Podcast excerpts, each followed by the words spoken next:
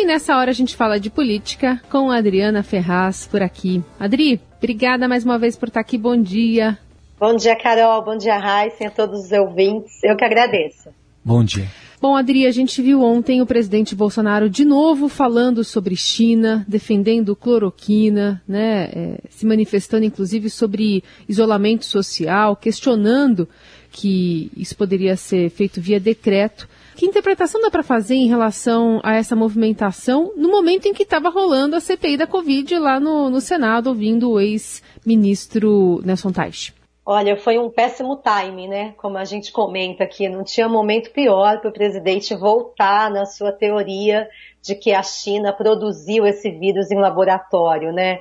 Vamos lembrar que a China é o país, tudo bem, onde o vírus é, teve início, mas é o país que nos abastece com os insumos necessários para que a gente produza vacina, tanto Coronavac do Butantan, quanto a de Oxford pela Fiocruz.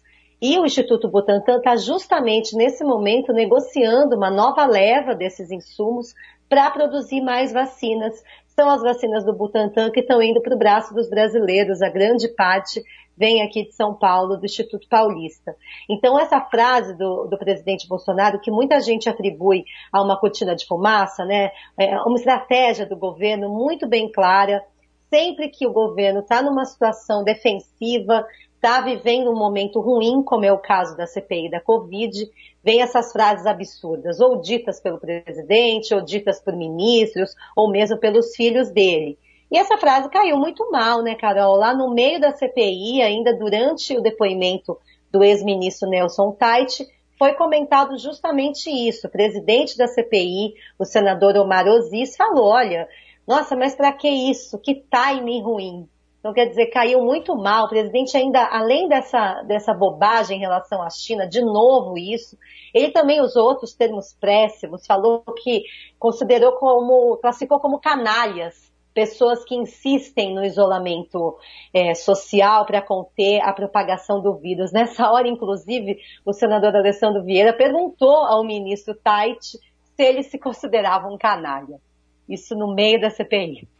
É, agora, isso tudo é, tem um pouco de cálculo político ainda ou já é, é, mais a base do desespero mesmo? Porque ontem a gente viu até uma mudança de estratégia né, na CPI, teve uma troca lá, o, o, o líder do governo, Fernando Bezerra, passa agora a ser integrante da CPI como suplente, mas pode fazer pergunta lá. Pode, aliás, o, o presidente da CPI, viu, Raíssa, ele está liberando pergunta mesmo para quem não é integrante da CPI. Agora, o Bezerra, ele líder do governo, ele está lá para compor essa tropa de choque que a gente chama, né, que defende Bolsonaro na CPI. Ontem ficou muito bem claro a posição dos senadores nessa comissão. Então, foi perguntado, olha, eu podia ter contado ontem quantas vezes o, ex-ministro Nelson Tait teve que responder sobre a cloroquina. Foi uma pressão ali, uma batelada de perguntas de ambos os lados e os senadores que defendem o governo, né, querendo forçar o, o ex-ministro, é, falando de estudos, falando que não é consenso, que a cloroquina não funciona. Foi uma guerra ali de teorias de ambos os lados. O ministro Tait se colocou muito firme em relação a isso. Desde o início do depoimento, ele falou que ele saiu do ministério porque ele não tinha autonomia nem liberdade para trabalhar como ele imaginava ser necessário. E falou também, deixou muito bem claro que ele saiu 28 dias depois de ter assumido a pasta, em função também da pressão que ele recebia do governo, não, não quis dizer diretamente do presidente, mas do governo, em aprovar o uso da cloroquina, incentivar o uso da cloroquina para tratamento de doentes de Covid. E aqui não é a questão de opinião, né? Não cabe opinião, ah, eu acho que é bom ou não é bom. É uma droga que tem efeitos colaterais e que deve ser usada só se tiver estudos clínicos que comprovem a sua eficácia. Não é o que acontece com a cloroquina, nem com a ivermectina, que é uma outra droga também que compõe o chamado tratamento precoce aí, kit COVID, que o governo tanto quer propagar. Então a gente viu muito essas, essa batalha né, da CPI ontem, ficou muito bem claro. E alguns senadores foram ali bem até morados, irônicos em relação a isso. Por exemplo, o senador Otto Alencar que é do PSB, é, da Bahia, ele até comentou, falou, nossa, mas vocês aqui, meus colegas, todos estudaram medicina? Porque chegou uma hora que estava todo mundo falando do remédio como se tivesse um conhecimento mesmo, né, sobre aquilo. Então virou assim uma coisa de ironia. Ele falou, ah, eu vou então receitar antirrábica para o senhor, falou para o senador Renzi, que é do PP, que é muito aliado ao governo. Então a gente viu, mas o Tait, olha, é, manteve aquela posição dele que a gente conhece, né? aquela mesma Sim. cara dele durante a sessão inteira, a mesma cara do dia da boiada, né? Vou passar a boiada. Foi muito técnico e se manteve firme ali, dizendo que não receita cloroquina. Ele, inclusive, manteve essa, essa mesma eh, cara, né, sem muita expressão, quando estava rolando essa briga aí sobre a participação da bancada feminina, né, para fazer perguntas como é. autorizado ali pelo, pelo presidente. Sim. O Adri, Ele foi perguntado, ia falar da boiada que a gente comentou aqui na terça-feira, né, o, uhum. o Nelson Tait estava naquela reunião famosa, não por bons motivos, né, da, do governo, onde o ministro do Meio Ambiente, Ricardo Salles, falou que era hora de passar boiada, aprovar tudo, já que a imprensa só fala de coronavírus. E ele foi perguntado ontem, eu imaginei mesmo que seria, foi perguntado duas vezes, mas manteve aquele semblante, viu, Carol? Não falou nada. Não mandou nada. Bom, Adri, hoje a gente tem então essa previsão é, de, de oitiva, tanto do atual ministro, né, Marcelo Queiroga, quanto também do Antônio Barra Torres, que é o presidente da Anvisa. E ontem a comissão aprovou as convocações do ex-secretário de comunicação da presidência, Fábio Van Garten, e o ex-ministro das Relações Exteriores, Ernesto Araújo. O governo é, fica mais preocupado a partir de, dos depoimentos de hoje ou da semana que vem? Olha, é uma, uma, uma sequência aí bem ruim para o governo, né? Bem ruim. Hoje, eu acho que os dois, é, os dois convocados vão ter uma postura mais pró-governo, claro, né? Os dois participam do governo Bolsonaro, Marcelo Queiroga é o, o, atual ministro, ele tem uma intenção aí de chegar na CPI com boas notícias, tem trabalhado muito para anunciar mais doses de vacina para o Brasil, não agora, mas a médio e longo prazo, principalmente doses da Pfizer.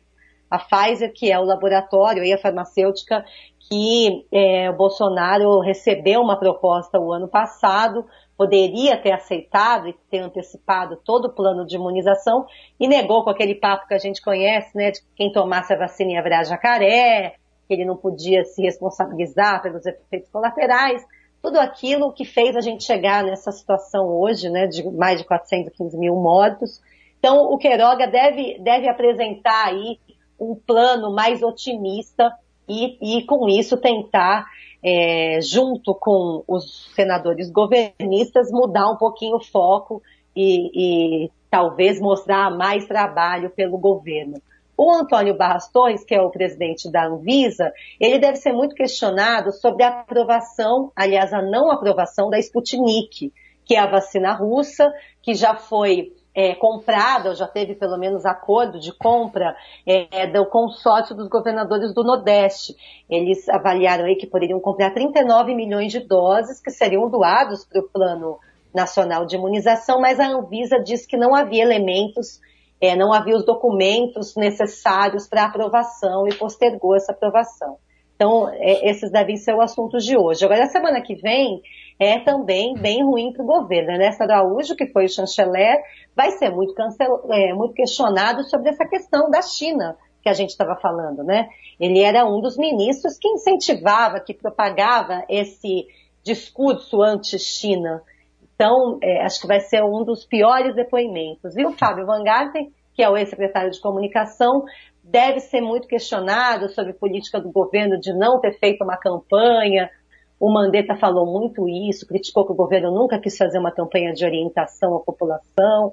E ele também deu uma entrevista recente colocando toda a culpa no Pazuello. Então a gente vai ver também quais são as estratégias aí do próprio governo em relação a culpados. É, só uma coisa que vendo o quanto que o, o Tais foi pressionado ontem sobre a cloroquina, pelo que você falou, né, Adri?